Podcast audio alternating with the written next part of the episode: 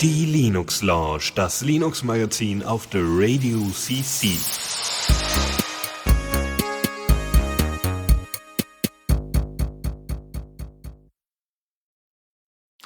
Äh, ja, hallo und herzlich willkommen zur Linux Lounge mit dem Dennis und dem Philipp und ein bisschen mir. Ja, genau, ein bisschen mir. Ja, äh, Tuxi macht heute auch noch mal mit. es ist es ist zum Haare raufen. Ich habe jetzt tatsächlich also, man kann mir nicht hoffentlich nicht unter ne, nein, man kann mir nicht unterstellen, dass ich nichts ausprobiert habe. Ich habe um 15 Uhr angefangen, die äh, diese Sendung vorzubereiten, nicht nur thematisch nebenbei noch, sondern auch technisch.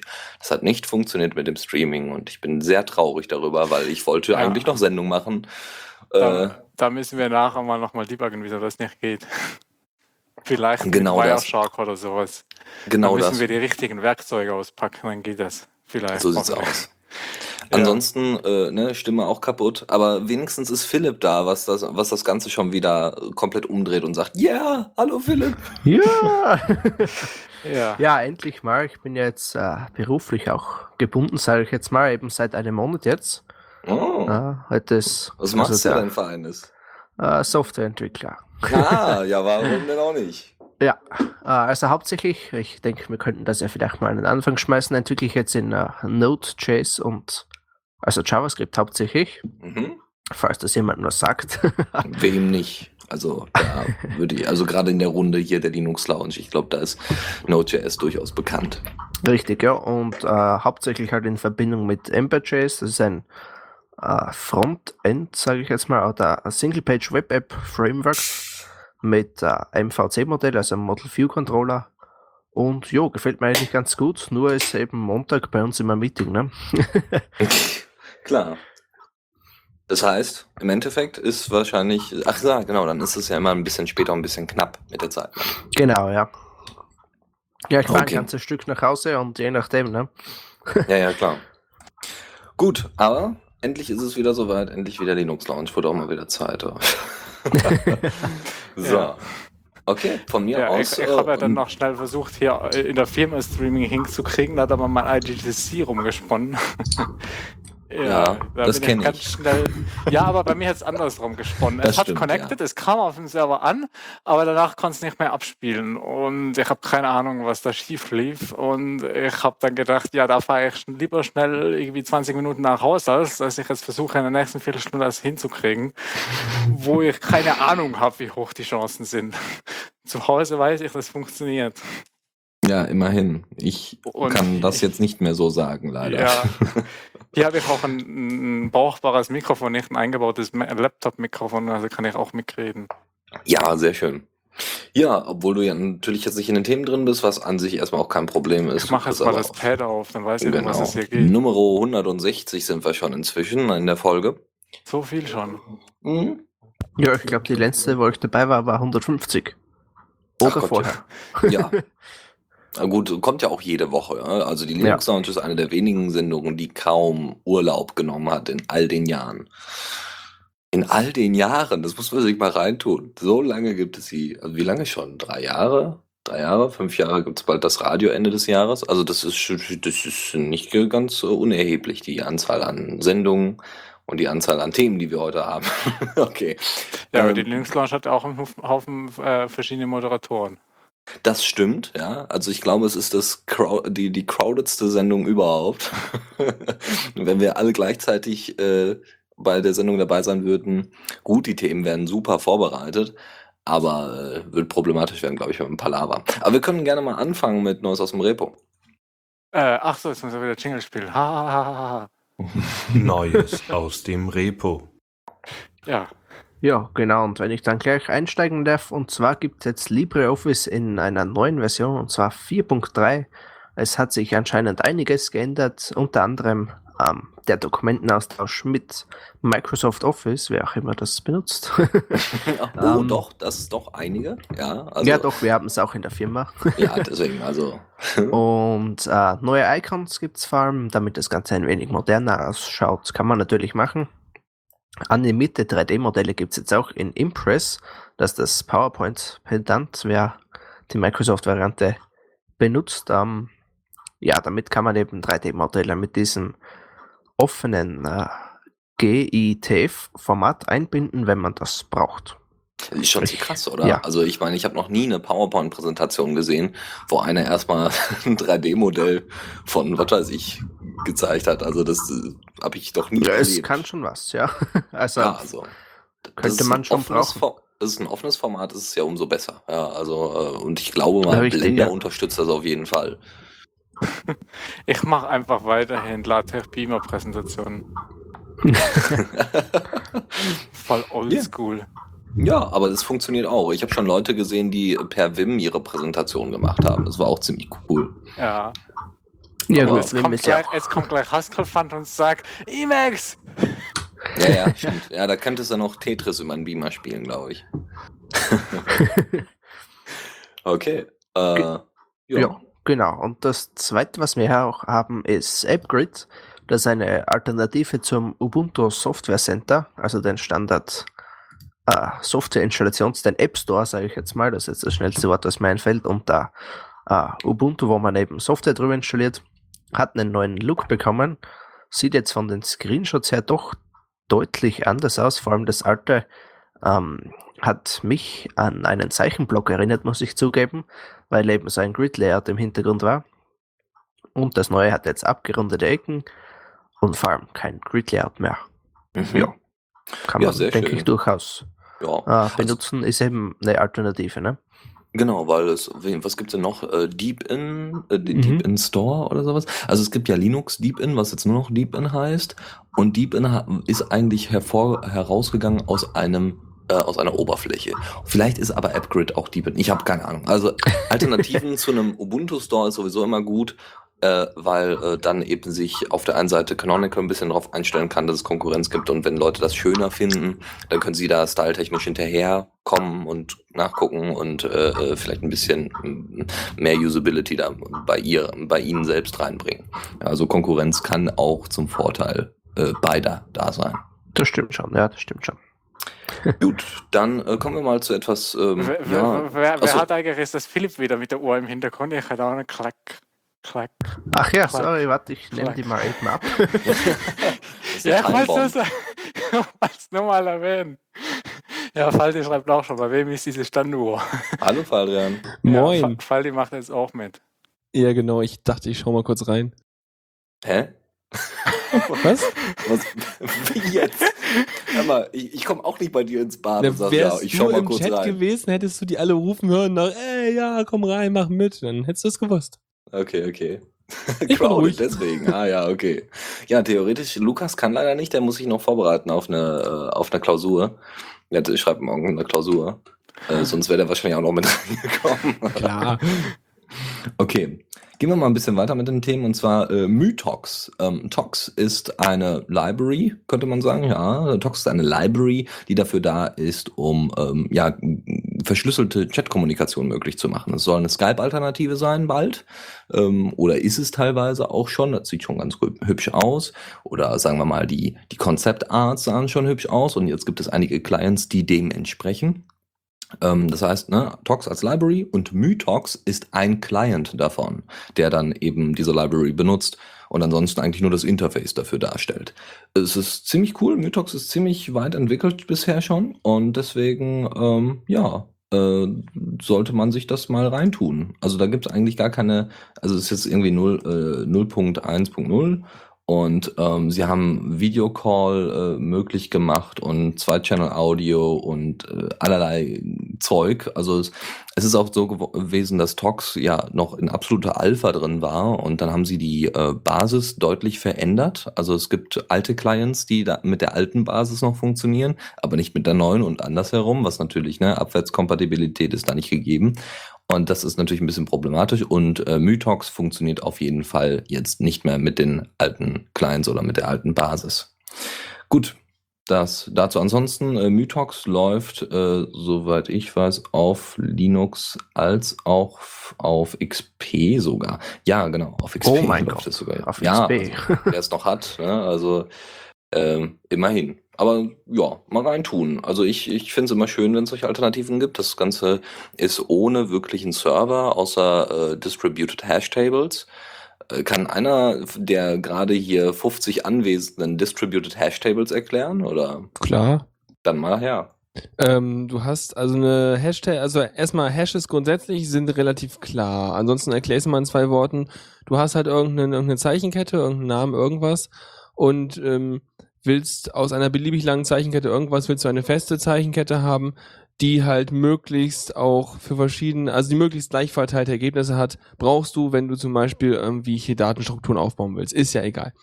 Eine Distributed Hash Table ist was, das hast du im Netz. Das heißt, ähm, du hast irgendwas, du willst eine, eine, ein, du hast sozusagen ein, äh, hinterlegst Daten im Prinzip hinter einem bestimmten Namen. Dieser Name ist dann dieser Hash und willst diese, diese Daten wieder daran kommen.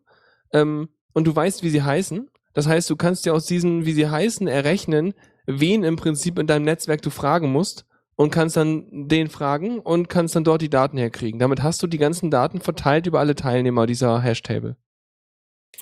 Das bedeutet im Endeffekt, man hat keinen wirklichen zentralen Server, sondern du hast eigentlich die absolute Peer-to-Peer-Kommunikation schlecht. Ja, du brauchst natürlich, wie immer, brauchst du am Anfang einen Bootstrap. Also du Mhm. musst irgendwie natürlich äh, wissen, wie du an dein Netzwerk rankommst.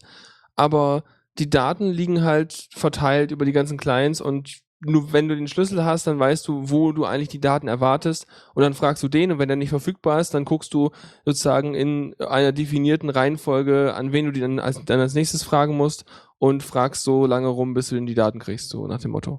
Ähm, ja, wunderbar. Also so Glaub ich. funktioniert, äh, so funktioniert im Groben und Ganzen Tox mit der Kommunikation eben ohne wirklichen Server, außer dem Bootstrap-Server. Und ansonsten, äh, ansonsten ist Tox tatsächlich bisher noch keine wirkliche Alternative zu Skype. Es sind zum Beispiel auch keine Gruppenkonversationen bisher, also Konversationen per Chat schon, Gruppenkonversationen, also Konferenzen per VoIP in irgendeiner Form noch nicht. Mal schauen. Ähm, also sie sind vorgesehen, aber sie sind noch nicht implementiert in den Clients und ich weiß auch noch nicht, ob das in der Basis schon stattfindet. Ähm, grundsätzlich ist eine sehr, sehr arge Latenz zu spüren. Also ich habe das mal vor kurzem mit äh, jemandem ausprobiert und da haben wir dann mal WebRTC im Vergleich zu Tox benutzt und das war schon eine sehr heftige Latenz bei Tox. Also WebRTC läuft da derzeit immer noch am besten, wenn man denn jetzt wirklich keine Software wirklich installieren möchte in irgendeiner Form. Gut, das dazu. Ansonsten gibt es ein bisschen was Neues von Minitube. Genau, Minitube ist jetzt in Version 2.2 erschienen. Äh, ganz kurz zu Minitube selbst. Und zwar ist das eine inoffizielle YouTube Desktop App. Äh, es sagt auch irgendwie der Name fast aus, also Tube, ne? Und es gab jetzt eben ein paar Bugfixes und irgendein äh, Playback-Issue wurde behoben. Ja, ich habe es mir jetzt nicht genauer angeschaut. Ich schaue, wenn dann YouTube, dann schaue ich es nur am Tablet. Von dem her ist mir das ziemlich egal, was am Desktop sich abspielt. ja, Okay. Damit sind wir aus der Rubrik erstmal bedient. Ja, ich habe hab vielleicht noch was Spontanes, gerade was ich gestern noch Neues aus dem Repo, das passt auch irgendwie noch so hier rein.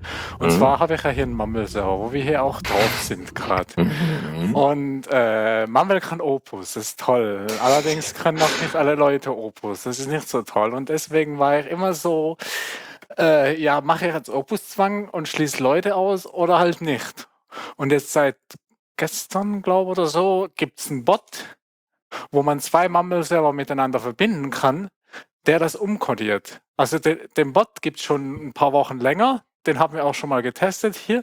Da ging es aber erst zwischen Opus-Server und Opus-Server. Das war toll. Dann konnte man zwei Server verbinden. Aber jetzt kann ich quasi alle Nicht-Opus-Leute auf einen anderen Server verbinden und die können trotzdem hier mit den Leuten reden. Das heißt, ich kann dann irgendwann, ich teste das jetzt erst noch eine Weile, ob das auch stabil läuft. Ich habe gestern mit dem Entwickler noch einen Bug gefunden.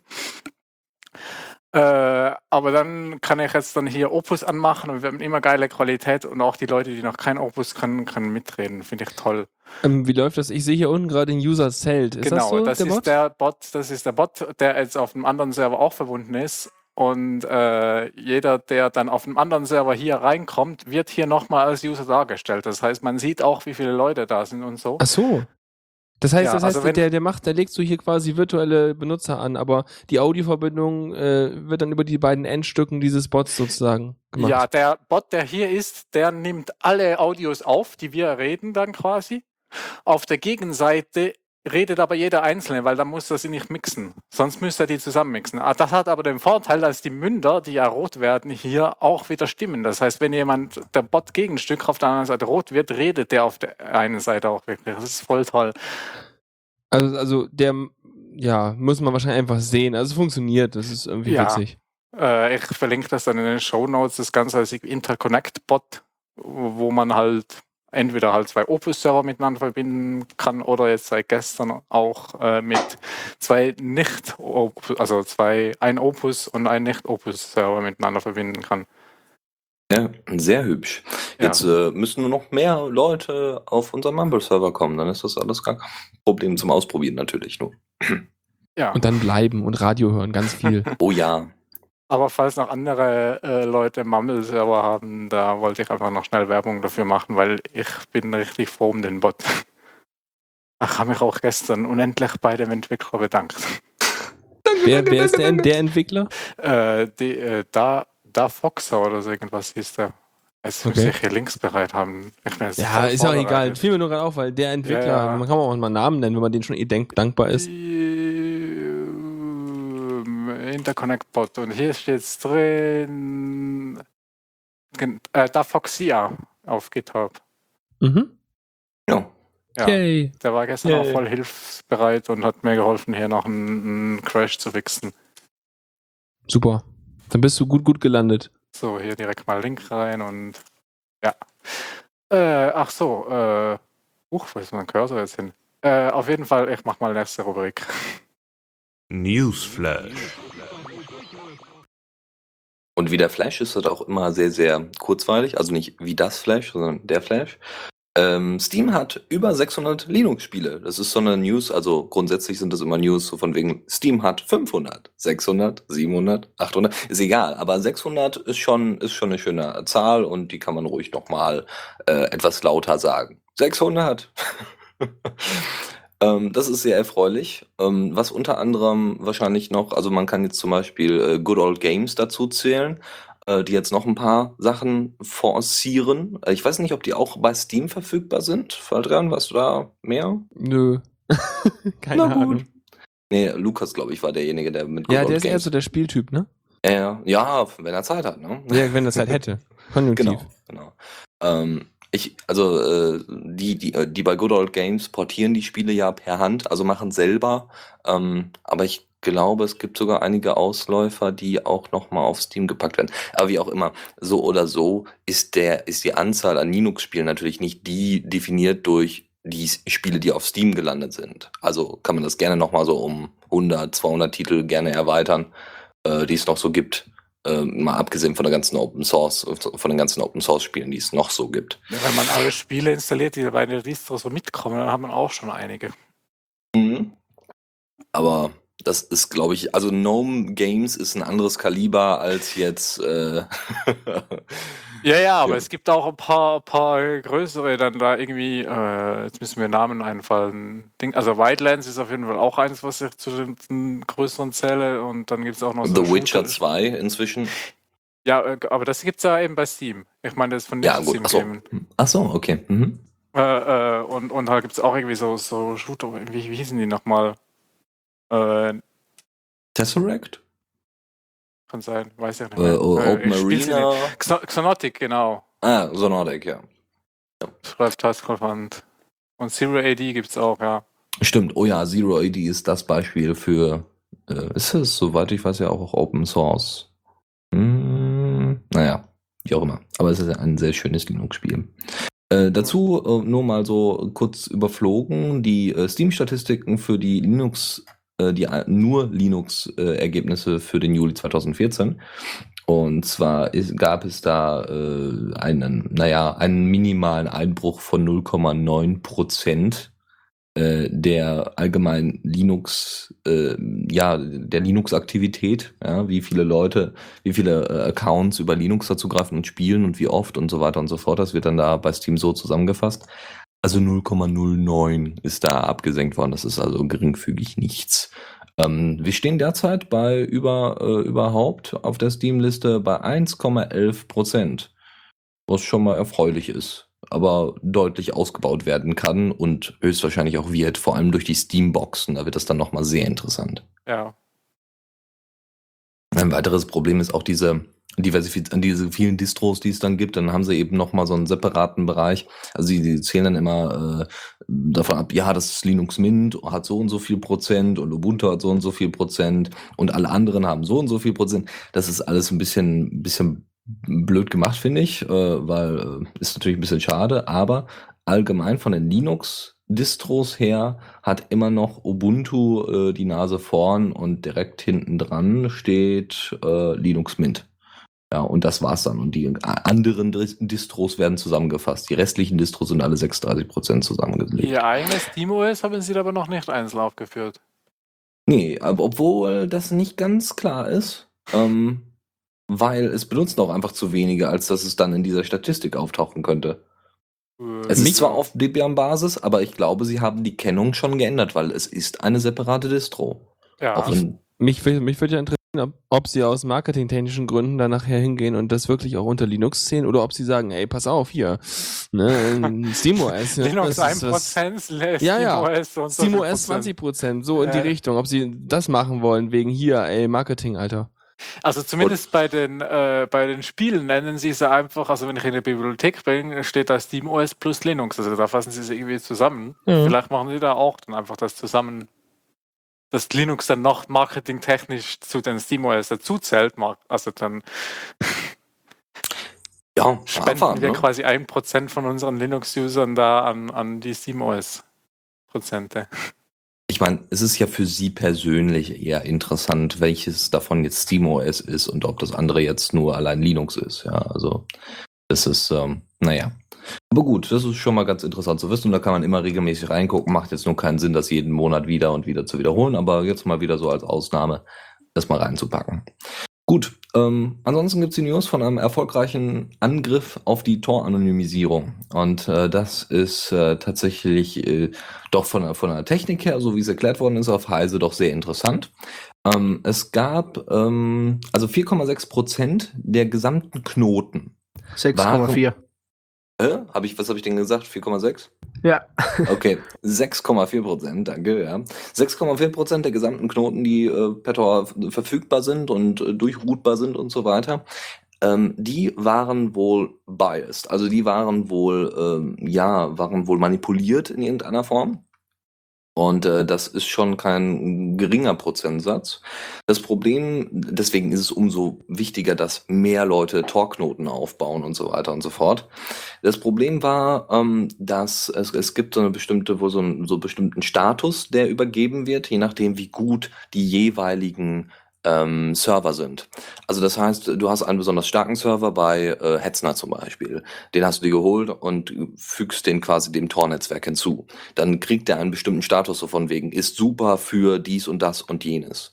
Und ähm, du kannst natürlich selber nochmal auswählen, welchen, welchen, ob das jetzt, ähm, ob das jetzt, äh, also es hat nichts mit der Node zu tun, ob das eine Eingangsnode oder eine Endnode ist oder einfach nur ein Vermittler drin. Ist, das hat damit nichts zu tun, sondern es ist einfach nur ein Status, so von wegen, hier können wir Daten hinterlassen für zum Beispiel die Tor Hidden Services. Oder ähm, hier können wir äh, überprüfen, äh, als, als wo wie sicher oder ja, wie sicher ist jetzt blöd erklärt. Ähm, es gibt einen Entry Guard Status noch, wo es darum geht, dass dort eine direkte Verbindung zum User besteht, mit IP-Adresse und allem drum und dran. Ähm, so, das Problem war jetzt, diese Tor-Hidden Services wurden halt genutzt von ganz normalen Usern. Ja, das heißt, sie haben natürlich äh, erstmal Daten von, der, von den Tor-Hidden Services runtergeladen und haben währenddessen noch weitere eine Information heruntergeladen, ähm, die, also, ne, weil man so eine Seite halt runterlädt normalerweise, wenn man sie aufruft, haben sie noch Daten runtergeladen, die ähm, diese Hidden Services äh, diese manipulierten Hidden Services mitgeschickt haben. Ja, also so von wegen, ah, er hat auf die und die Seite zugegriffen. Zum Beispiel Silk Road, ja, also Drogenschauplatz, keine Ahnung. Das heißt, diese Information wurde an den User gesendet, an den ursprünglichen User und das hat dazu geführt, dass dann die Tor-Eingangsnode gesagt hat, hallo, ah, da ist eine Information, die dann auch manipuliert war. Ah, hier ist eine Information. Oh, der ist also der und der. Das heißt, man hat einfach ähm, so wunderbar vernetzen können. Aha, der hat gerade auf Silk Road zugegriffen, auf die Tor-Hidden Services. Okay, und jetzt kriegt er die Information. Aha, okay, das ist die und die IP-Adresse. Und somit konnte man das dann verknüpfen. Grob erklärt. Ähm, das geht wohl, das wird wohl erschwert seit äh, kürzerer Zeit äh, durch äh, bestimmte Versionen, die jetzt äh, geupdatet worden sind von Tor. Also das heißt, ihr solltet immer sowieso den neuesten Client nutzen mit dementsprechenden Patches. Aber dass 6,4 Prozent äh, der Knoten das überhaupt sind, einige davon sind schon abgestellt worden oder alle soweit. Also alle, die sie jetzt ke äh, kennen konnten oder erkennen konnten, dass das passiert. Und ansonsten soll es jetzt erschwert werden. Unmöglich machen kann man das aber wohl nicht, wie auch immer äh, man dann auf solche äh, Sicherheitsprobleme hinweisen soll. Aber es ist schon eine sehr deutliche Unterwanderung äh, von, von Tor-Anonymisierung. Ja, aber eben so von wegen unmöglich machen kann man es nicht. Es gibt halt nirgends die absolute Genau. Sicherheit. Ja, Das, ist Das muss man auch erst mal vielen Leuten kann erzählen. seinen Server unmöglich hackbar machen und so weiter. Diese bösartigen Tornotes waren übrigens vom 30. Januar bis zum 4. Juli aktiv. Also nur, oh, damit ihr auch wisst, okay, wenn ich davor nicht bei den Tor, bei die Tornotes benutzt habe oder Tor nicht benutzt habe oder danach nicht benutzt habe, äh, Ja, Fabian, man kann den Server ausschalten. Dann kann er Ja. aber immer noch geklaut werden. Verdammt. Und man kann mit der Axt kommen, das ist ja auch hackbar. Ja. Ja, gut, das dazu. Und äh, weiter geht's mit dem Frenica Hackathon. Warum der jetzt hier drin liegt, ist ganz einfach. Ähm, Frenica braucht das. Frenica Das braucht ein sollten bisschen wir für die Aufmerksamkeit. Diaspora auch mal machen. Ja, äh, ja, sollte man mal tun, aber da sollten sich dann mal einige Ruby-Entwickler zusammenfinden. Mal gucken, vielleicht gibt's das mal irgendwann. gepaart mit, also zuerst gibt es irgendwie z- drei Tage lang oder ein Wochenende lang Ruby-Workshop und dann gibt es eine Woche lang Hackathon. Mhm. Gerne, aber nur Ja. wenn ich Urlaub hab. Der Fabian Ähm. hat ja dieses Wochenende seinen ganz privaten Diaspora-Hackathon gemacht. Yay. ja, was erfreulich war, genau. Du hast einige Bugs gefixt, ne? Hm. Ich habe, ich habe eine Hilfeseite gebaut, wo man die Keyboard-Shortcuts drin sieht. Also, ich war, war vorher noch nie auf der Hilfe von Diaspora, weil, äh, warum? Geht doch auch so. Und wenn, dann frage ich irgendwen. Aber äh, ich dachte mir so, oh, irgendwo, weil letztens jemand meinte, wie, man, es gibt Keyboard-Shortcuts zum Navigieren der Beiträge. Was? Ich so, ja, das und das. Und dann habe ich es einfach nochmal damit aufgebaut. Das war ganz, äh, ging ganz okay. Und dann habe ich das viel größere Problem behoben. Wenn ihr einen Beitrag anseht, der ähm, viele Bilder hat, und dann macht, geht ja dieser, dieser, diese Lightbox auf, ne, dass es dunkel wird und das Bild in der Mitte ist und die Thumbnails unten. Und wenn der so viele Bilder hat, dass, äh, dann, äh, dass es nicht mehr an ein, in die Bildschirmbreite passt, also bei Tuxi passiert das ab 1000 Bildern oder so, bei mir dann halt schon irgendwie ab 30 oder sowas, dann äh, wird zweireihig und dreireihig und vierreihig. Dazu kommt der Effekt, dass wenn ein Post äh, über, äh, ge- über die Federation weitergetragen wird auf einen anderen Pod, äh, dann gibt es einen Bug, dass die Bilder dupliziert werden. Ja, für dreifach, Mehrfach. für vierfach, genau. für Und jedes Mal wieder, weil ja alle duplizierten Bilder wieder verdupliziert werden. Ich muss Und- irgendwann mal debuggen, wie diese Duplizierung passiert, weil das Ja. kann eigentlich nicht sein. So ein Bild hat ja eine eindeutige URL. Das Hat es auch daran- immer noch, wenn es da verlinkt müsst- ist. Daran müsste man doch feststellen können, ob ein Bild doppelt ist. Ich verstehe Also das, nicht, das, wie das, das Einzige, was, kann. das Einzige, was sich verdoppelt, ist die Meta-Information zum Post, äh, welches Bild da drin ist. Das Bild selber wird nicht doppelt. Ja, das ist mir schon klar, weil das bleibt Ja, ja, auch auf dem Originalpod. Aber dann müsste man doch einfach ein Unique äh, Ja. Auf, auf die Spalte, wo die URL drin ist, machen und dann kann es gar nicht mehr doppelt Ich bin werden. gespannt, wenn du das fixst. Ähm, Ja, Genau, nee, mehr Zeit. müsste halt mal jemand machen, ne? Mhm. ja. Mhm. Ähm, nee, genau. Und dann habe ich, also dadurch, durch diese Methode, durch diesen Fehler, kriegst du sehr leicht Posts, äh, die sehr, sehr viele Bilder haben. Und wenn du so viele Bilder da drin hast, dann siehst du das Originalbild gar nicht mehr, weil du nur noch Thumbnails siehst, weil die im äh, Z-Index drüber liegen. So. Und das war blöd. Deswegen habe ich den gefixt. Das heißt, jetzt gibt's nur noch eine Zeile von äh, Thumbnails unten. Du hast links und rechts äh, Scrollpfeilchen, mit denen kannst du die Thumbnail-Leiste durchscrollen, wenn du willst. Also kannst du so blättern. Ansonsten ist es so, dass du weiterhin mit der Tastatur navigieren kannst in der Lightbox oder kannst auch äh, äh, Thumbnails anklicken und er scrollt unten immer automatisch so, dass das ausgewählte Bild in der Mitte deines Bildschirms ist. Also dass die Thumbnails entsprechend hin und her scrollen. Mhm. Und äh, das funktioniert ganz gut. Wunderbar. Ja, voll gut. So wie man es eigentlich erwarten würde. Genau. Jetzt Ja. haben wir's. Ja, Kommt, dem, kommt dann mit dem nächsten Miner-Update. Jedenfalls sieht so der Milestone, Milestone aus, ja, genau. Ansonsten, äh, genau, also das zu Diaspora, Ja. zu einigen Bugfixes. Zurück Äh, ins Studio. Wir Genau, sollten so einfach eine kleine Extra-Sektion in Linux Notch machen, neu, äh, äh, Frisches aus Diaspora, so um die Diaspora schon, Lounge, so also- Bild- Diaspora Lounge, genau. Ihr wisst, was ich die meine. Diaspora Lounge. ja. Ähm, ansonsten, ähm, genau, der Frenica Hackathon. Weil Frenica hat es meiner Meinung nach immer noch nötiger als Diaspora, zumindest designtechnisch und umgangstechnisch. Also es ist, es ist fucked up. Aber gut. Sie wollen das im, im September in Berlin machen, weil die meisten Frenica-User, ach User, die meisten Frenica-Entwickler sind, kommen halt aus Deutschland oder auch aus Berlin. Ich glaube, Frenica hat sich auch ursprünglich in Berlin gegründet. Und ähm, also wurde dort gestartet. Vom 5. September bis zum 7. September könnt ihr im Größenwahn Berlin, damit ist, das ist nicht ein Wort, sondern das ist ein Ort dort. Größenwahn Berlin. Äh, dort könnt ihr, ähm, dort könnt ihr vorbeischneiden und dann mitwirken beim Hackathon.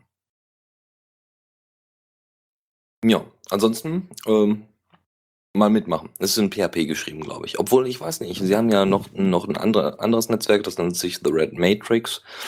Könnte sein, dass sie da äh, eine andere Programmiersprache verwendet werden, glaube ich aber nicht. Also so oder so, es wird gehackt und die Naja, das mit, dem, das mit dem PHP ist ja so deren Argument gewesen von, ey, das muss auch auf irgendwelchen billig äh, Shared-Hostern laufen. Ja, Deswegen Also, nehmen sie dann das. sehen wir mal, wie es auf den Billig-Shared-Hostern skaliert. Und nicht performt, meinst du? ja. ja. ja, halt skaliert halt, wie es dann performt, wenn da ein paar mehr User drauf sind als zwei. Ja, so. vermutlich.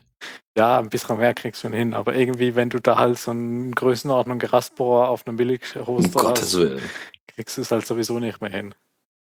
Ja, Gut. man könnte ja endlich mal irgendwas auf Node porten. Da gab es auch eine Diskussion au- auf Diaspora, dass einer halt, äh, irgendwann vor einer Weile hat mal jemand das vorgeschlagen, man könnte Diaspora auf Node porten. Äh, und irgendwer hat es da wieder drunter kommentiert und dann kamen alle, äh, scheiß JavaScript und dann hat Schnubi gesagt, dass es eben nicht scheiß JavaScript ist. ja. Und dann waren alle ruhig. Boah, gut, der, die, die Leute, die scheiß JavaScript gebrüllt haben, waren immer noch nicht überzeugt, aber ja, ist halt, wenn man Hätte es gedacht. Äh, Halbwissen um sich schmeißt, äh, ja, kann man nur Müll erzählen. Habe selten Diskussionen erlebt, die am Ende dazu geführt haben, dass beide sich geeinigt haben. Also beide Seiten. Aber gut. Ähm, soll nicht unser, Thema sein. Wir gehen mal ein bisschen weiter zu anderen sozialen Netzwerken, nämlich zu Facebook. Nicht, dass wir jetzt hier neue Facebook-Features besprechen würden. Im Gegenteil, es geht ja um Open Source. Und Facebook ist tatsächlich ziemlich fleißig, auch so, so da kann man es noch so abgrundtief hassen. Äh, es ist ziemlich fleißig im Sinne von Open Sourcing von irgendwelchen Developer-Tools. Das ist Wahnsinn. Also von Frameworks und keine Ahnung. Und sie haben jetzt wieder drei Tools veröffentlicht, weil sie können ja nicht nur PHP, sondern sie können ja auch JavaScript. Ähm, das sind einmal Flux. Äh, Flux ist ein Tool, um Interfaces zu bauen. Das ist alles tatsächlich eher hoch äh, höher kompliziert, also vielleicht für den Normalo nicht unbedingt einsetzbar, obwohl es durchaus ganz, also jetzt äh, abgesehen, alle drei Tools sind doch ziemlich schwierig, meiner Meinung nach. Also ich konnte nicht, obwohl, nee, stimmt gar nicht. Gut, gehen wir gleich darauf ein. Also Flux-Interfaces äh, zu bauen, äh, mit Flux könnt ihr Interfaces bauen. Dann gibt es noch ein anderes Tool, das nennt sich Immutable.js. Und da könnte mir jetzt einer von euch, weil ich habe es nicht so schnell finden können und nicht so schnell für mich persönlich erklären lassen können, was ist, was sind denn Immutable Data Collections? Kann mir das einer erklären? So, jetzt muss der Fanti ankommen hier. Äh, ja, so, sofern ich das richtig verstanden habe, ich weiß nicht, ob ich es noch richtig im Kopf Erklär mal, weil halt Fanti wird das gleich sowieso schreiben. Ja, Fanti wird mich gleich korrigieren und sagen, dass ich falsch liege, aber ich glaube, das ist so, dass da halt, wenn du eine Data Collection ist halt, wenn du zum Beispiel eine Liste hast oder so weiter, dass das halt nicht einfach wie, dann kannst du da ein Element hinzufügen und dann ist die, wird die Liste verändert, sondern wenn du dein Element hinzufügst, wird halt eine neue Liste mit dem Inhalt plus das Element erstellt. Aber die Originalliste ist immutable, das heißt, die kannst du nicht verändern. Das heißt, sobald du eine Änderung vornimmst, erzeugst du eine Kopie. Genau. Und das ist sinnvoll für was? Naja, die alten Sachen, die du vielleicht irgendwo anders schon referenziert hast oder, so, äh, du hast nicht diesen Nebeneffekt, dass plötzlich dann deine Variable, die du irgendwo anders verwendest, durch anderen Code beeinflusst wird. Weil du kannst davon ausgehen, dass wenn ich diese Variable habe mit diesem Inhalt und ich sie nicht verändere hier und nicht, nicht sozusagen die Referenz überschreibe, dann wird die auch immer diesen Inhalt behalten. Also Ja. es ist so eine gewisse Sicherheit und wahrscheinlich kannst du damit sogar irgendwelche Sachen beweisen, dass dein Programmcode sich irgendwie toll verhält oder so. Ja, Mhm. und vor allem, wenn du halt mit, mit äh, veränderbaren Listen halt in mehreren Threads parallel drauf zugreifst und da Zeugs machst, kannst du ziemlich schnell Probleme kriegen. Oh ja, das ist so ein bisschen wie, weiß ich nicht, 500 Leute arbeiten in einem Git-Repo. ja. und zwar gleichzeitig zur selben Uhrzeit und committen dann gleichzeitig. Aber Ja. ich hoffe, ich habe das jetzt richtig erklärt. Selbst Fand- wenn nicht, gut. es war zumindest nachvollziehbar. Ja. das macht Immutable.js, das machen, die machen diese Immutable Data Collections für JavaScript. Äh, Und dann gibt es noch ein anderes Tool, das nennt sich Rebound. Und das ist eine Physik-Engine für Animation von Oberflächen. Im Web natürlich, wo sonst.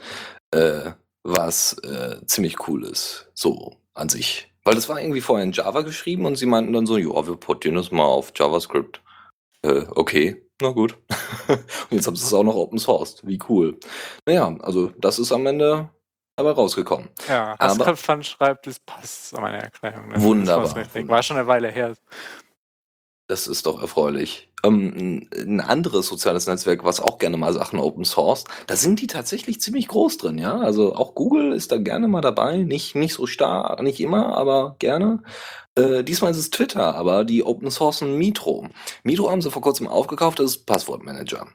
Im Großen und Ganzen. Ja, also das Ding hat einen Server, das Ding hat einen Client, kann auf vielen Devices benutzt werden, hat Apps und keine Ahnung. Und äh, das haben sie gekauft und haben es dann open sourced. Und ich frage mich tatsächlich, warum? Weil halt. ja, wir haben zu viel Investitionsgeld. Jetzt, jetzt müssen wir da, jetzt müssen wir halt Dinge aufkaufen und dann äh, open sourcen. Also wie gesagt, sie haben es tatsächlich Open Source Server und Client in ähm, das Ding, also zumindest der Server ist geschrieben in Java, klar, weil es muss ja auch irgendwie skalieren, logisch. Und Ja. äh, ist lizenziert unter GPL3. Ist also auch erfreulich. Wenn ich irgendwann mal ganz viel Geld habe, dann mache ich so Zeugs auf.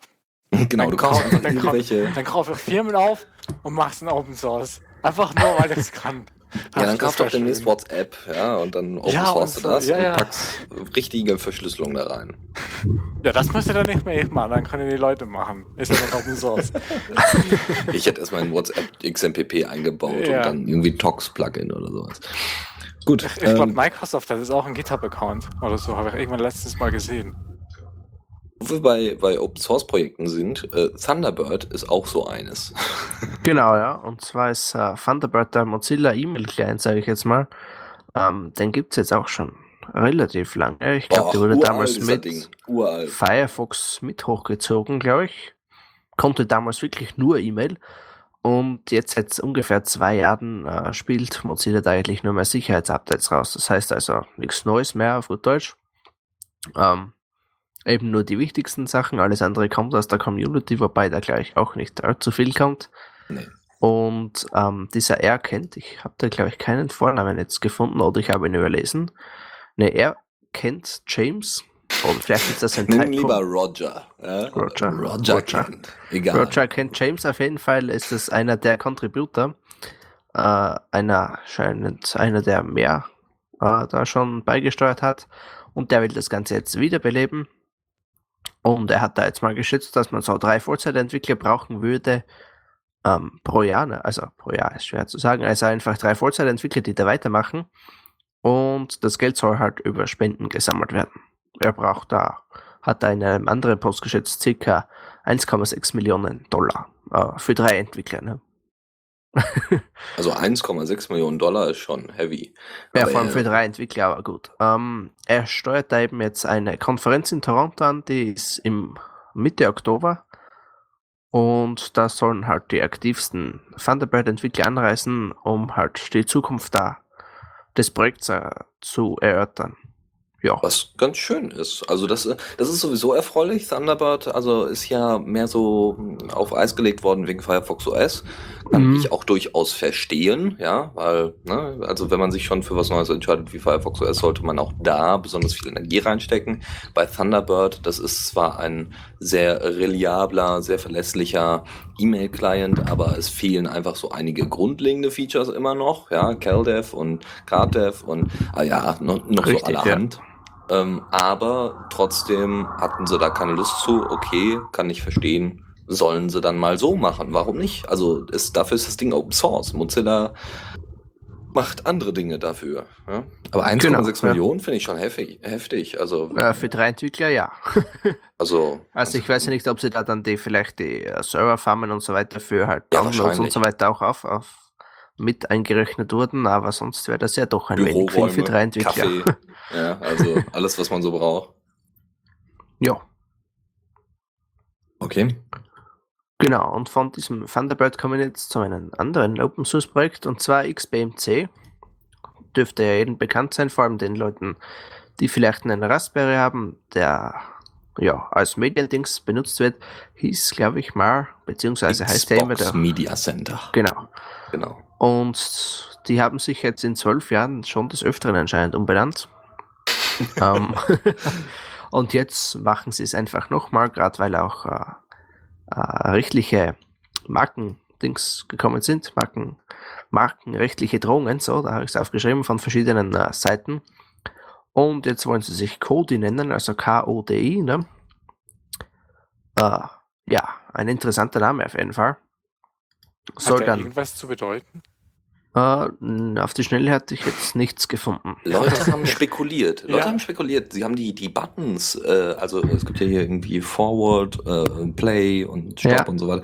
Und das haben sie irgendwie in eine bestimmte Reihenfolge gebracht und dann kam dabei Kodi raus. Also das haben jetzt Leute auf Diaspora mal gepostet, ne? So von, aha, ta da.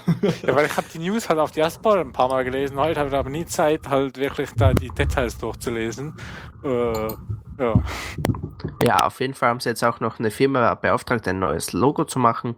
Uh, Und äh, ja, sonst ändert sich eigentlich nichts, außer eben der Name. ja. Und es gibt auch schon eine zweite Alpha-Version, die läuft aber noch unter äh, dem alten Namen, also unter XBMC. Ne? Namensänderungen sind auch unter Distros immer so ein bisschen heikel. Also grundsätzlich, wenn du so in einem Repo bist und du änderst auf einmal deinen Namen, dann. Also ich habe das gerade bei bei bei äh, GNOME ähm, äh, Epiphany gefunden. Also da war das immer so ein, so ein Problem. Epiphany heißt das Ding immer noch. Also das ist der der Internet äh, der Internet Explorer von GNOME. so schlimm ist Epiphany dann auch wieder nicht.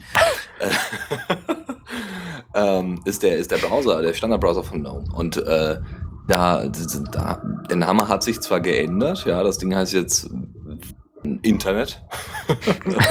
Zumindest wird es so angezeigt.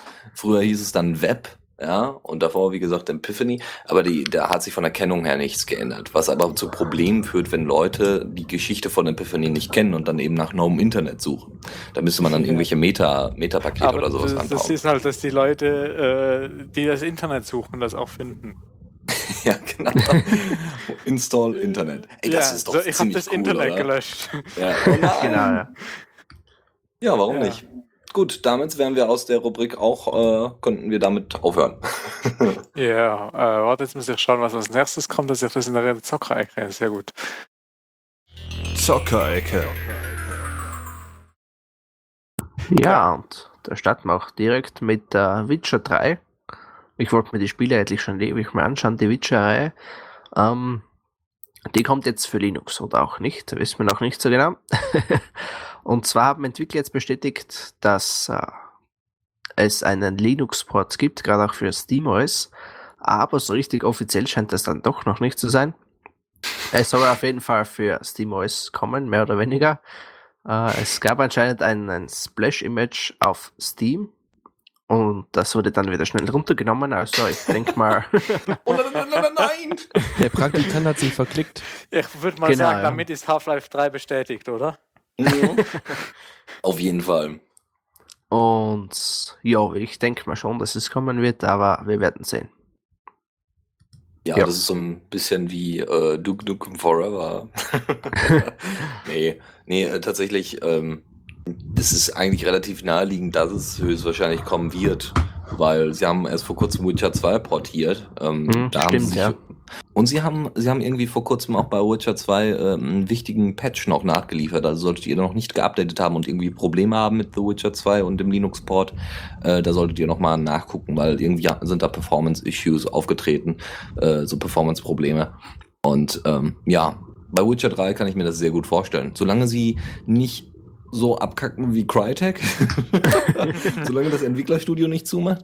Also das äh, ähm, bei Crytek, beziehungsweise doch Crytek heißen die doch. Wir Ja. heißen Crytek, ja. Ja, aber also die, die Entwickler von Crysis, also die haben es ja echt, echt versaut. Die haben jetzt vor kurzem, nur so, so als, nur so als Beispiel, wie man, wie man es in den Sand äh, setzen kann, so ein Linux-Port. Homefront The Revolution sollte eigentlich veröffentlicht werden und auch unter Linux, ja. Also ein richtig relativ großer Titel mit einer super Grafik und so weiter sollte für Linux erscheinen. Das hatte Crytek auch angekündigt. Jetzt haben sie vor kurzem aber die Rechte an, äh, an dem Homefront-Franchise an 2K, glaube ich, weitergeleitet und also verkauft, weil sie derzeit echt kein Geld haben und unbedingt das brauchen. Jetzt weiß natürlich keine Sau, was mit dem Linux-Port wird. Wie gesagt, solange also bei The Witcher 3 nicht das, äh, nicht das Entwicklerstudio irgendwie kurzfristig zumacht oder keinen Bock mehr hat, ist alles in trockenen Tüchern. Ja, also 2K glaube ich kaum, dass die eingehen werden, aber äh, Crytek wundert mich jetzt eigentlich. Da sind die nur 80 Leute, wo kommt da das ganze Geld hin? ja, vor allem, vor allem bei solchen Riesentiteln wie Crisis, ja. Also Ja, Crisis war ja richtig, jetzt ja. wirklich nicht un, unbekannt und war ja, also gerade weil es ein deutsches Entwicklerstudio war, mussten sie auf großamerikanisch machen. Also das hat man schon stark gemerkt. Ja, es spielte in New York, ja, und, und es war irgendwie, weiß nicht, es war wieder was Militärisches und es war auch alles vollkommen in Ordnung. Aber, aber genau, wo ist da das fucking Geld? Ja, wie, wie Ja, haben das also ich- weggekriegt? Ich habe gerade da das Wikipedia offen, es sind 797 Mitarbeiter. Also nichts im Vergleich zu anderen Studios, ne? Überhaupt nicht. Ja, also Ähm, ich Ja, denke an ich Rockstar oder Ubisoft. Leitung wird anscheinend von drei Brüdern wird das Ganze geleitet, von Cevad Yerli, Avni Yerli und Varku Yerli. Ich kann gerade nicht. Ja. Okay. ähm, ich drücke mal den ersten an, das ist der einzige, den man hier klicken kann. Ja. Wahrscheinlich alles deutsche Staatsbürger. Ah, ja, 1978 in Coburg. Tatsächlich? Also in Bayern, ja. Ist nur ein interessanter Name, ne, für einen Bayern. Also für Bayern sind die mehrere, ne? Ja. Die Gebrüder Grimm. Genau. Die Gebrüder Cry. ja, hübsch. Schön zu wissen. Aber da haben die sich wohl ein bisschen verspekuliert. Oder zu viel, zu viel im Geld gebadet vielleicht. Das kann auch sein. Naja, gut. Okay, aber das, das dazu, das zu Witcher 3. Ähm, aber es gibt noch ein anderes kleines Spiel, was ähm, für Linux im August erscheint. Genau, und das ist das äh, Neo XSZ. Das kann man sich irgendwie kombiniert auch noch aussprechen. Ähm, ist ein First-Person-Shooter, wenn ich jetzt FPS richtig interpretiere. Das ist es. Ähm, oder? Ja, ja, ja. Ist Gut. genau so. Äh, ja, ist ein Cyberspace-Ding halt. Hm, Ich habe mir das wieder angeschaut, schaut ganz witzig aus. Ich denke, das kann man auch mal spielen. Aktuell gibt es es anscheinend auf Desura.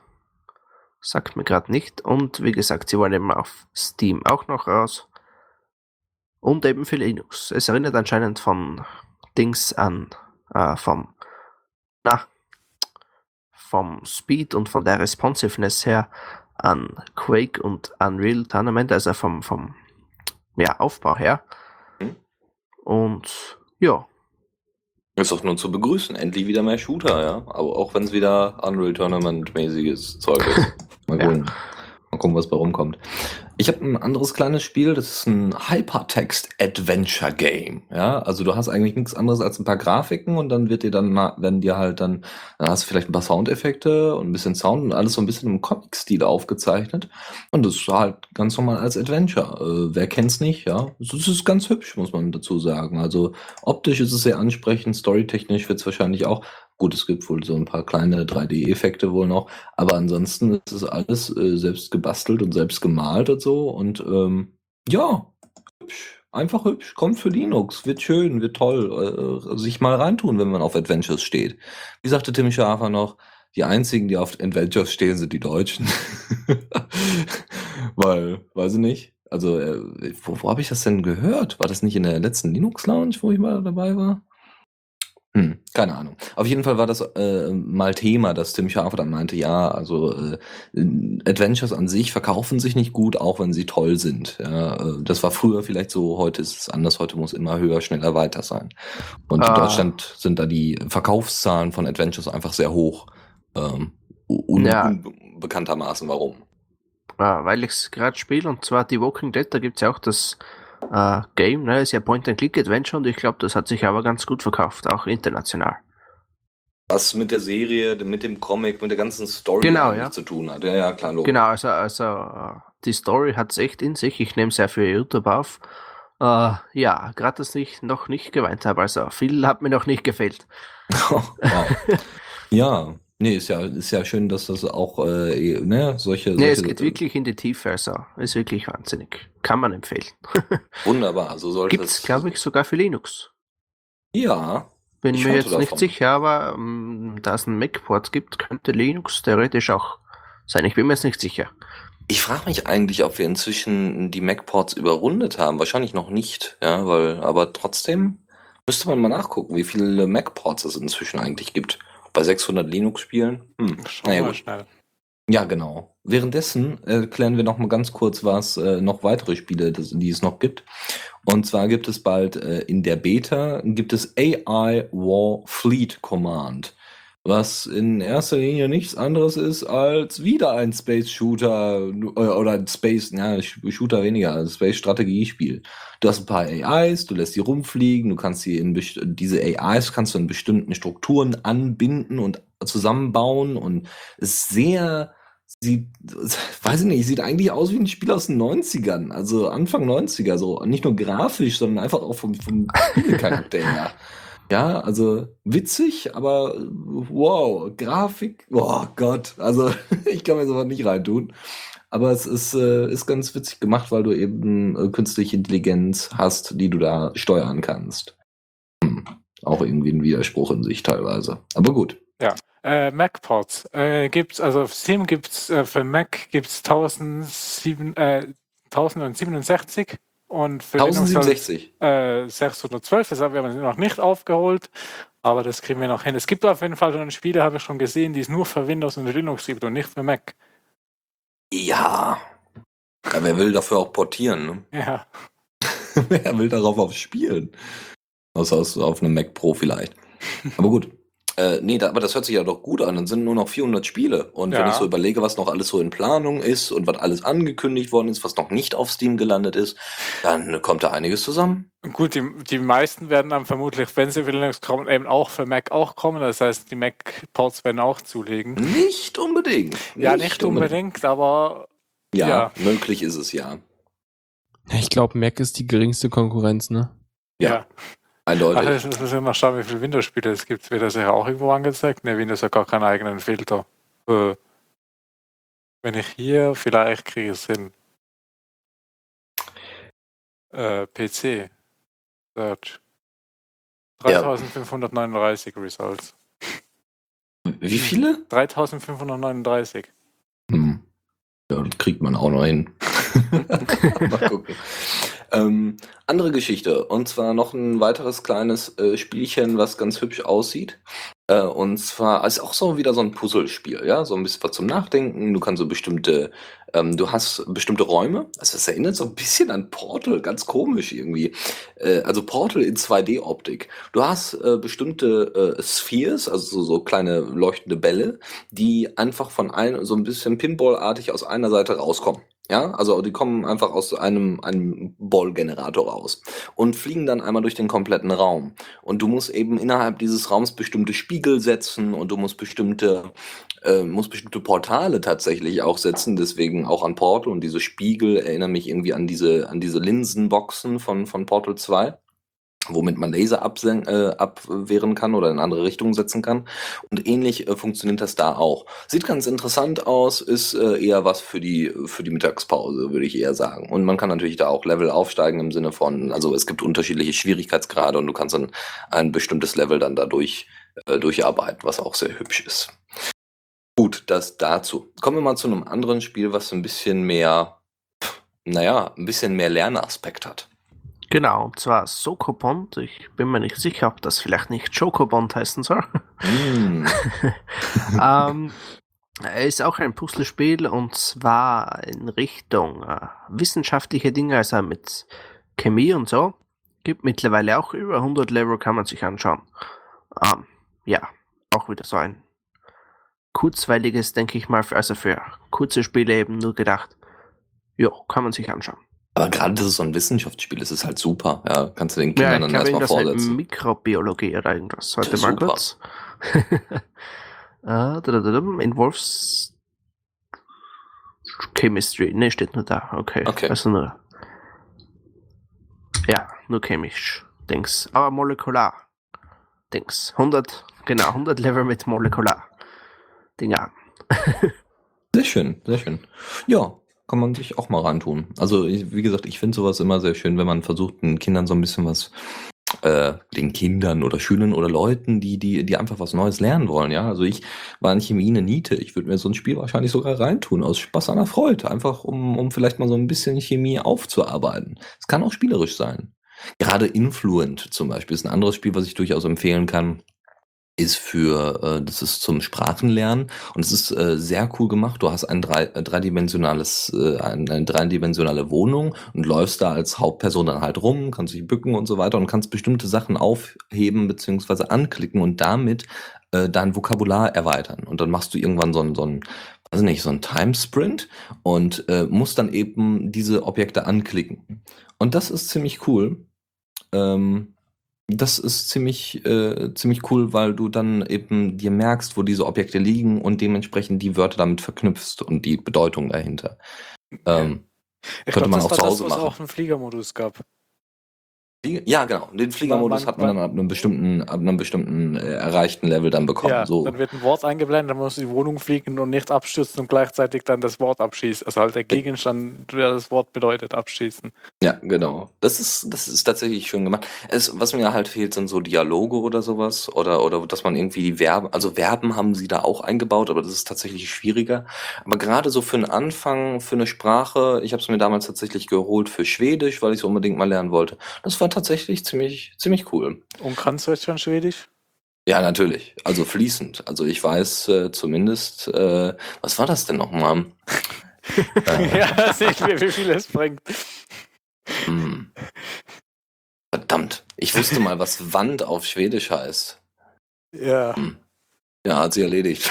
Der Letterbox hat sich irgendwie nicht eingestellt. Nein, du musst es wieder öfter spielen. Ja, genau. Man muss Ja. das regelmäßig machen. Ich glaube, WAG oder sowas war das. W-R-G-G. Ist aber auch Ja. egal. Ähm, Dann, wenn Leute dann kommen, wieso hast du so viele Stunden auf Steam? Und ich so, ja, ich muss Sprachen lernen. Mhm. Oder ich lerne gerade Chemie. ganz ehrlich, das wäre doch cool, oder? Wenn du sagen könntest, ich habe gelernt und hast auf Steam erstmal ne, nochmal einige Achievements reingeholt. Das wäre doch mal richtig cool. Ja, Ja, so ich, sollte- ich, ich sehe halt immer nur diese, so wie, wie viele Stunden du die letzten zwei Wochen gespielt hast. Und der Zähler geht ja dann auch immer hoch. Ja, das ist, Ja. das ist äh, deswegen, es, ich finde solche Spiele super und es sollte noch viel, viel mehr davon geben. Ja. Ich habe ja jetzt am Wochenende auch so, äh, ich habe mir extra X-Plane geholt, um halt was Mhm. zu programmieren dafür. Aber deswegen muss ich halt immer X-Plane in der, im Hintergrund laufen haben, um halt einen Datengenerator zu haben, um, weil ich mit den Daten von X-Plane was machen wollte. Aber da kann Mhm. ich auch sagen, ja, ich habe nicht gezockt heute, ich habe programmiert.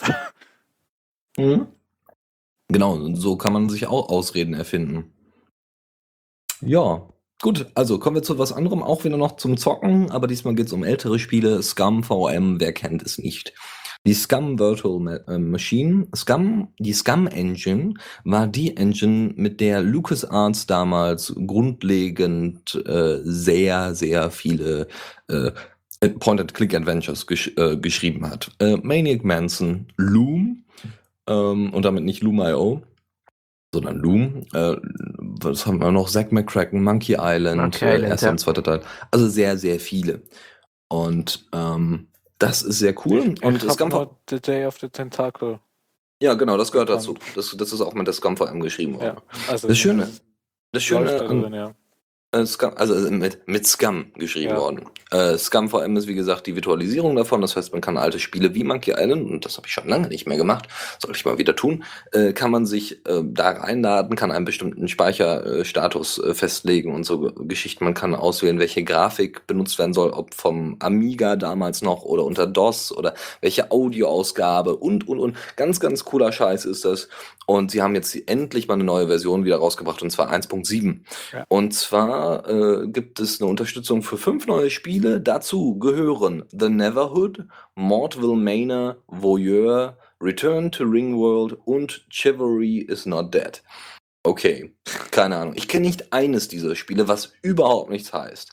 Was aber wiederum interessant ist, dass sie jetzt eine experimentelle Unterstützung für die Spielkonsole Ouya eingebaut haben. Solltet ihr also eine experimentier also solltet ihr eine Spielekonsole, äh, die die Ouya Spielekonsole haben, dann solltet ihr das vielleicht mal ausprobieren und äh, testen, ob das wirklich gut funktioniert mit Controller und Co. Ein Ich glaube, ich habe das mal auf Android ausprobiert. Das hat auch funktioniert. Auf Android Wa- mobil mal eben zwischendurch ein bisschen äh, Monkey Island spielen, ist super.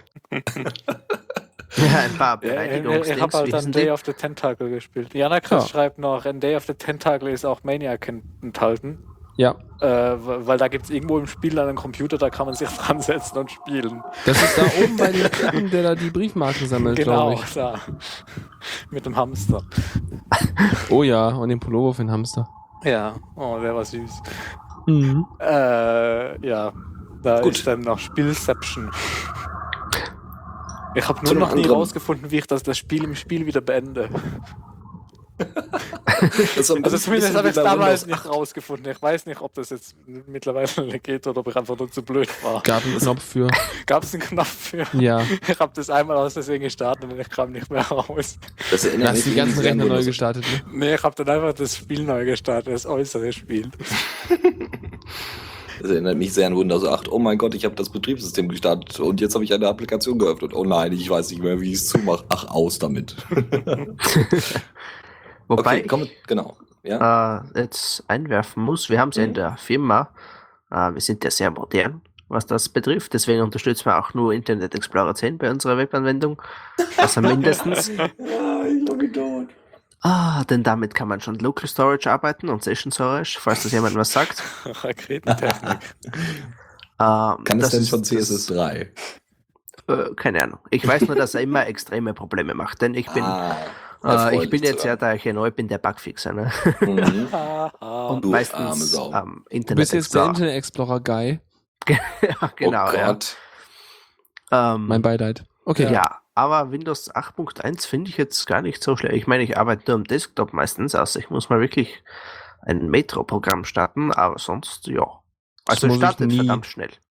Ja, mit der SSD drin macht das schon, ist das schon Jo, okay. wir, ja. Da kann man Ja, Windows gerade auch auch starten. äh, äh, beim Kompilieren dauert sonst ewig, ne, ohne SSD. Ja. Aber ja. Kommen wir ja zum nächsten Punkt, und zwar von Adventures zu Adventures. Äh, hatten wir heute schon ein paar, und zwar gibt es noch ein Point-and-Click-Adventure im Weltraum. Das Ganze nennt sich BIC, also BIK. Space. Space! hat eine Retro-Grafik, ähnlich äh, wie es damals der Amiga hatte. Also falls sich jemand an den Amiga erinnern kann, ich habe zufällig noch einen bei mir stehen. So der, der druckt gerade auf dem Nadeldrucker was aus. Nee, das würde man hören, habe ich aber auch noch Nadeldrucker, müsste noch irgendwo sein, ja. Wenn du, die, wenn du die Uhr nie anhast, hast du einen Nadeldrucker an. Er muss immer eine Geräuschkulisse haben. Das ist voll gut. Aber nee, also eben-. Amiga funktioniert bei mir wirklich noch. Ich habe zwar eigentlich keine Programme dafür, aber er geht noch. Cool. Und der Okay. Nadeldrucker auch, ja. Okay. Kannst du mal versuchen, den so zu programmieren, dass er Musik macht? Das finde ich toll. Äh, ja, wenn ich es im Basic schaffe für einen Amiga, Ich glaube nicht. Ich glaube, das ist zu langsam. hm, wäre möglich. Muss ich halt nur langsame äh, Orchester. Langsam. Trauer, nur, nur traurige, langsame Traurig, ja. Ah. Ja, aber du wolltest was erzählen, glaube ich. Wir unterbrechen dich die ganze Zeit. Genau, äh, Big äh, gibt es natürlich für Linux, ist sogar DM-free. Und im Humble Store gibt es anscheinend für 3,99 Euro. Ah, 3,99 Dollar, also keine Ahnung, 2,50, 2,90 sowas in Euro. Und sie möchten natürlich auch auf Steam. Ich glaube, das dürfte sogar ein Greenlight Vote geben. Ich mache das eben auf. Schaut's aus, ja. Das ist interessant tatsächlich an dem Spiel. Sie benutzen eigentlich äh, ähm, moderne, also Ei- Eingabemethoden, ne? also Cursor Ja. und so weiter funktioniert. Und sie benutzen auch moderne Möglichkeiten für Animation. Also das heißt, wenn, also wenn Leute laufen oder wenn irgendwas fliegt oder irgendwelche Hintergrund, irgendwelche Hintergrundanimationen, Sterne fliegen vorbei oder so, das machen sie total modern. Aber die ganzen Grafiken sehen aus, als hätte irgendein, äh, irgend, irgendwie der Sohn des Entwicklers angefangen, irgendwelche Figuren zu zeichnen und der Entwickler hat gesagt, okay, wir übernehmen die einfach so und farblich machen wir die einfarbig.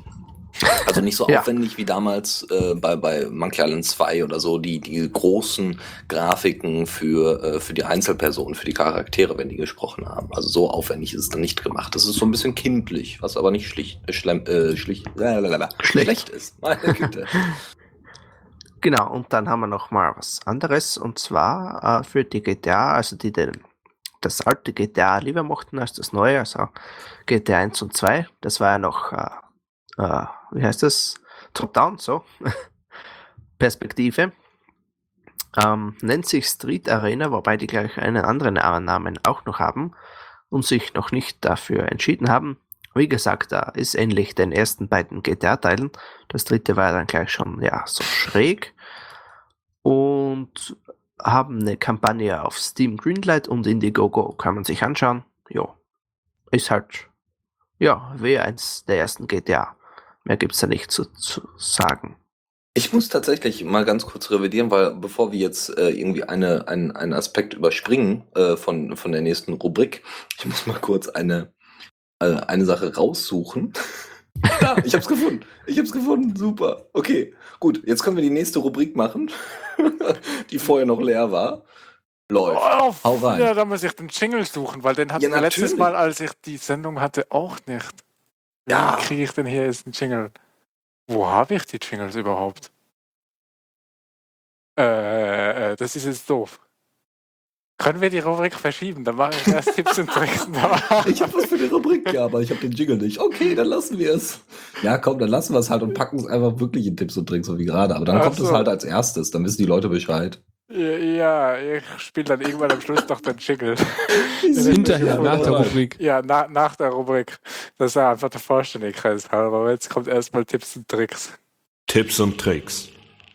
Okay, also das heißt, du willst dann erst danach das nochmal dran machen? Also ich muss doch, ich weiß doch nicht, wo ich sonst lass es einfach, dann, dann, dann nenne ich es einfach sofort und gut ist. Ich hab's, ich hab's, glaube ich. Ich hab's, warte mal. pack- Äh, äh, oh, warte. ich hoffe, das ist jetzt der richtige. Äh, jetzt so. Kommando der Woche. Das ist tatsächlich der richtige, wunderbar. Krass. also, was hier gerade noch verschoben und links und rechts hingepackt worden ist, das war äh, Kaizoku. Kaizoku ist ähm, ein ähm, äh, Command-Line-Interface, also CLI, äh, für Pirate Bay. Es ist relativ unspektakulär, es sieht ganz hübsch aus, ja. Also es ist optisch ganz ansprechend für wie halt so ein, so ein CLI sein kann, so ansprechend. Und äh, das ist sehr, sehr erfreulich. Also wer da mit Pirate Bay ein bisschen was zu tun haben möchte, der kann das gerne dann darüber machen. Warum es Kaizoku heißt, frage ich mich dann aber tatsächlich. Ich kann kein Japanisch. Und wahrscheinlich habe ich jetzt irgendjemanden damit beleidigt, weil es gar nicht Japanisch ist. Aber es hört sich so an. Wahrscheinlich ist es einfach nur ein ja, Name. Klingt ein bisschen wie Sudoku. Sudoku für Pirate Bay. Oh Ja. mein Gott, ich habe meine ganzen Sudokus auf Pirate Bay als Torrents angeboten. Nein, nein, nein. ja. Oh, ich weiß schon. Jetzt habe ich schon eine Idee. Ich habe schon eine super Idee für einen Sendungstitel. Okay, ja, das war's eigentlich. Mehr ist dazu nicht zu sagen. Da gibt's äh, schöne kleine Screenshots auf, dem, auf der GitHub-Seite und äh, da kann man sich dann noch mal ein bisschen durchstöbern. Sieht ganz hübsch aus. Ja, gut, dann kommen wir jetzt nochmal der richtige Jingle. Tipps und Tricks. Jawohl, ja. Und zwar haben wir, haben wir diesmal sehr viele Link-Tipps, deswegen werden wir, sieht das nach viel aus, ist aber wenig. Erster Link-Tipp ist äh, vom Linux und ich, also der zweite auch, aber der erste zunächst. Äh, vom Linux und ich Blog ähm, Pydio. Pydio ist ähm, so, ein, so, ein, so ein, wie heißt es denn? Ist ein, ein, äh, ein Musikplayer quasi äh, für, für, soweit ich es mitbekommen habe, ein, ein Musikplayer äh, fürs Raspberry Pi, was ziemlich cool ist. Genau. Ähm, das ist so die Alternative zum XBMC, nur halt weniger auf Media Center ausgerichtet. Auch wenn es Bilder kann und so weiter, aber es sieht halt mehr so nach äh, Interface aus. Also das heißt, du hast es halt schön im Netzwerk und kannst das Ding halt überall rumliegen lassen. Also das äh, Raspberry Pi. Ähm, dann anderes, ein anderer Link-Tipp vom Linux und ich Blog ist das HaruPad. Er äh, zeigt, wie man HaruPad aufsetzt. Das HaruPad ist ein Markdown-Editor, den man selber aufsetzen kann, den man selber nutzen kann und er zeigt dann eben, wie er äh, Texte damit schreibt und äh, wie hilfreich das ist und ob das hilfreich ist. Und das sieht wirklich vom Interface sehr hübsch aus, deswegen kann man sich das durchaus mal reintun. Soweit ich weiß, ist es auch auf Node.js. Man Ah, ja, was ich gesehen habe, ja. Okay, wenn es unter, wenn es Node.js ist, ist das gar nicht mal schlecht. Oh, ist, ja, genau. Ähm, weil äh, dann könnte man theoretisch es auch in einem einzelnen Fenster laufen lassen, wofür es nicht gemacht ist, aber was möglich wäre. Lokal laufen lassen ist also auch möglich halt mit einem Pad. Gut, äh, eine andere Geschichte ist äh, PyCrastinate, also die Python-Alternative zu Prokrastination. Und äh, da geht es darum, dass man eben To-Dos ähm, in den Code reinschreibt. Also man hat ein Git-Repo und ich gehe jetzt in irgendeine Datei rein und schreibe dort ein bestimmtes To-Do mit bestimmten Syntax. Und das Coole ist, dass PyCrastinate dann sagt, okay, hier ist die To-Do und die bleibt auch weiterhin drin. Aber wenn ich das committe, werden die To-Dos rausgenommen. Das heißt, jedes Mal, wenn in meinem lokalen Repo auf meinem, ähm, wie heißt es denn, Work, Work, Bench, nein, Workplace, wie auch immer. Äh, in meinem lokalen Repo habe ich dann äh, immer eine schöne Übersicht von den Sachen, ah ja, das muss ich noch fixen, das muss ich noch fixen, das muss ich noch fixen, was dazu führen könnte, dass man halt mehr Commits macht und so und, und einfach organisierter arbeiten kann und genau weiß, ah, da muss ich jetzt ansetzen und das muss noch gemacht werden, ohne dass andere da äh, unnötig äh, bei gestört werden und das äh, mit übernommen wird. Ja, ich, Ja, ich sehe so. gerade auf, auf dem GitHub von denen steht ganz unten License to do choose one. Die haben auch noch ein To-Do. Die haben noch keine Lizenz. Das ist auch süß, ja. Also wahrscheinlich sagen sie, äh, ja, wahrscheinlich irgendwas sehr Offensives wie BSD oder sowas. Mal gucken, wenn ihnen das so egal ist. Sonst hätten sie sofort nach GPL rausgesucht. Ja, Naja. ich, hab, ich hatte ja am Wochenende auch so dieses kleine Tool geschrieben, dann auch so, ja, wir wollen das jetzt. Hm, was für eine Lizenz nehmen wir denn? Hm, GPL? Hm, hier liegt schon ein Lizenzfile. Ach, nehmen wir das, scheiß drauf. Ist dieses Apache 2 oder so. Ja, hier liegt noch eine Lizenz rum. Ja, die äh, wurde wir halt beim benutzen. Projekt generieren automatisch generiert. Jetzt passt das schon. Hauptsache irgendwas Open Sourceiges. Ja, das stimmt wohl. Obwohl da Richard Stallman sicherlich widersprechen würde. Ja, aber, Aber wir wollen es halt releasen und nicht noch jetzt lange uns Gedanken über welche Lizenz gerade die beste ist machen. ah ja. Gut, anderes Tool, was ich vor kurzem tatsächlich benutzt habe, ähm, und zwar Sound Converter. Ist ein sehr simples Tool, um Sachen zu konvertieren. Natürlich könnte man auch FFmpeg benutzen, aber ich habe jetzt Sound Converter benutzt. Sound Converter hat, glaube ich, auch noch die Fähigkeit, dass man halt CDs damit rippen kann und so. Also natürlich eine Sicherheitskopie damit anfertigen kann, wie das halt deswegen, das ist das Synonym für rippen. Ähm, und äh, das ist ganz, ist ganz cool, ist ganz gut zu, zu handeln. Das hat auch äh, seit kurzem Opus-Support in der aktuellsten Version. Und ich habe es genau deswegen dann rausgesucht und habe erstmal meine 250 Gigabyte äh, FLAC-Files, die ich noch an Aufzeichnungen von The Radio CC habe, habe ich dann mal umgemünzt in Opus. also ich bin von äh, 250 Gigabyte inzwischen so um die 30 Gigabyte hin. Das ist äh, schon erfreulich. Ja, da brauche brauch ich nicht so lange Backup. Das ist auch ganz hübsch. Weil ich habe kein USB 3.0, sonst wäre das ja alles gar kein Ding. Aber gut, das dazu. Ein anderes Tool ist Ungit. Ähm, da geht es darum, dass man ein schönes kleines Webinterface für sein Git-Repo hat und somit kann man dann eben Git besser nachvollziehen. Das heißt, wenn man Anfänger in Git ist, irgendwie auch witzig ist. Warum sollte ich mir ein Tool installieren, wenn ich Anfänger mit Git bin, um mir das dann angucken zu können? Aber es ist eher darauf gemünzt, das tatsächlich zu nutzen. Es gibt auch irgendwie eine GitHub-Integration und man kann eben dort Änderungen am Code besser nachvollziehen, äh, im Detail nachvollziehen. Man hat nicht den ganzen Wust bei GitHub noch dabei und so. Äh, Wer es braucht, gerne. Das Interface sieht, wie gesagt, auch wieder sehr hübsch aus. Da haben wieder äh, Design. Man muss das immer zusätzlich sagen, weil die meisten Open Source Geschichten, die ich so kenne, da, äh, Interface-technisch, also da sind einige Schwächen, haben sich da aufgegraut. Ich sag nur Gargim, aber dazu dann vielleicht später mehr. Ja, es kommt halt bei so Webzeugs kommt es meist darauf an, ob es irgendwie Bootstrap drin hat oder nicht.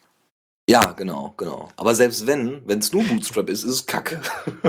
nicht unbedingt. Aber ähm, klar, man kann es auch mit Bootstrap noch verkacken. Aber es sieht dann halt automatisch schon mal einiges hübscher aus. Das stimmt, ja. Also es sieht zumindest nicht danach aus, als hätte man das, als hätte man CSS malträtiert. Ja. Gut. Äh, Jekyll kennt ihr ja sicherlich auch. Äh, Okay. Äh, was? Ja, Jekyll. Jekyll. Also Mr. Hyde kennt ihr und Jekyll auch. Nein. Okay. War das nicht, warte mal, war das nicht, war das nicht diesen, äh, irgendwas hatten wir letztens mal, wo man statische Webseiten bilden kann Genau. so. Genau, das ist es. So, und wem das alles so kompliziert ist mit einer Datei anfertigen und das rendern, also rendern, das äh, in Anführungszeichen kompilieren und dann auf eine, dann einfach auf den Server stellen, der macht das folgendermaßen, der nimmt einfach Jekyll Now. Jekyll Now benötigt überhaupt keine Command-Line-Kenntnisse und kann Es gibt einfach nur noch einen großen Knopf, mach mir Homepage. Ja, ja, genau so. Daraus besteht das ganze Tool. Aber es funktioniert und äh, warum nicht? Also so kann man auch sich WordPress annähern. Ich dachte so, dann klickst du drauf und plötzlich hast du eine Homepage und der Inhalt, da liest du erstmal selber deine Homepage, weil du weißt ja gar nicht, was draufsteht, weil Ja, ja, völlig genau. zuke- zufällig generiert ist. Genau, das haben sie. Ja, nee, noch nicht mal. Sie hätten das ja aus Google-Daten und so weiter raus. Ja, ja, ja genau. Dann kannst du dich dann bei Facebook einloggen und dann erstellen die eine About-Page.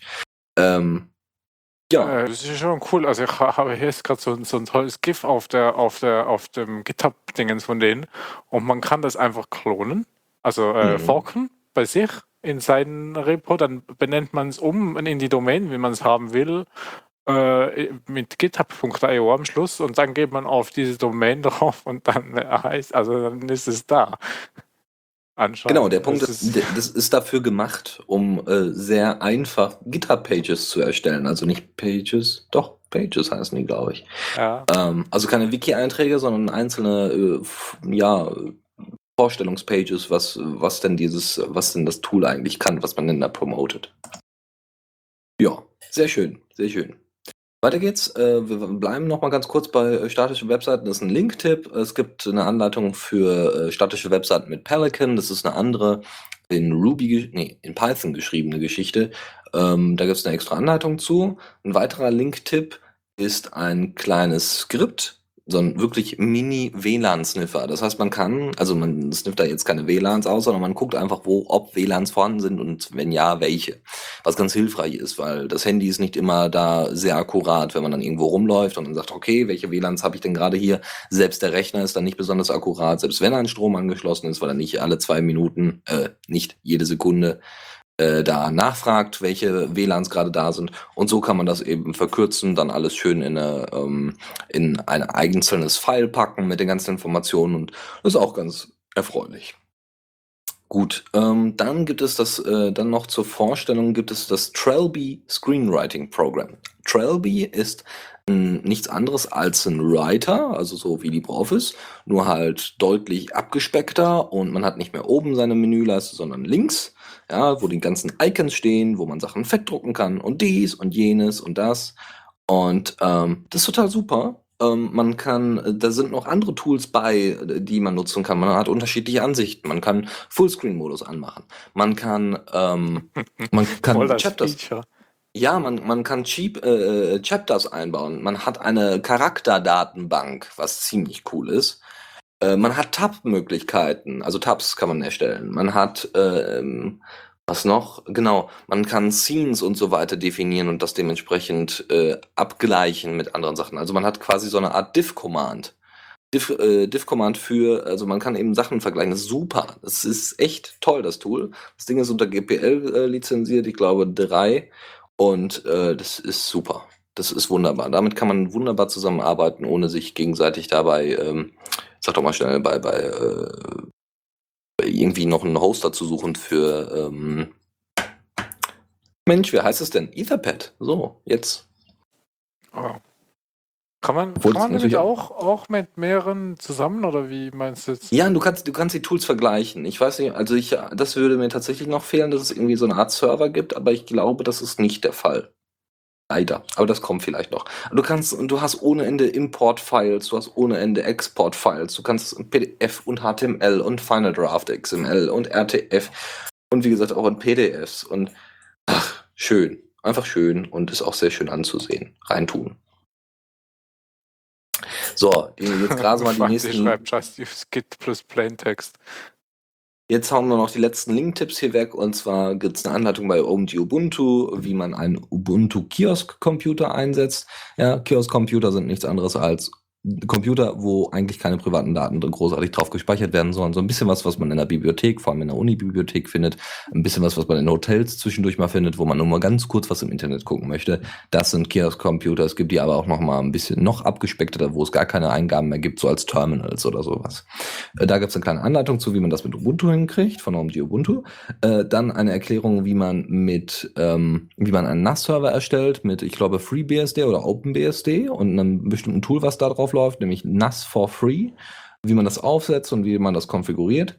Äh, noch ein Link-Tipp ist das Subreddit äh, Ger Linux, also wie Germany, die Abkürzung dafür, die drei Buchstaben GER Linux ist, ähm, da kriege ich in letzter Zeit immer mal wieder ganz nette Tipps äh, rein. Wenn ihr selber Tipps habt, dann könnt ihr die da am besten einfach unter äh, reinpacken, weil äh, dann kriege ich die und dann kann ich mir die raussuchen und kann dann sagen, okay, nehme ich oder nehme ich nicht.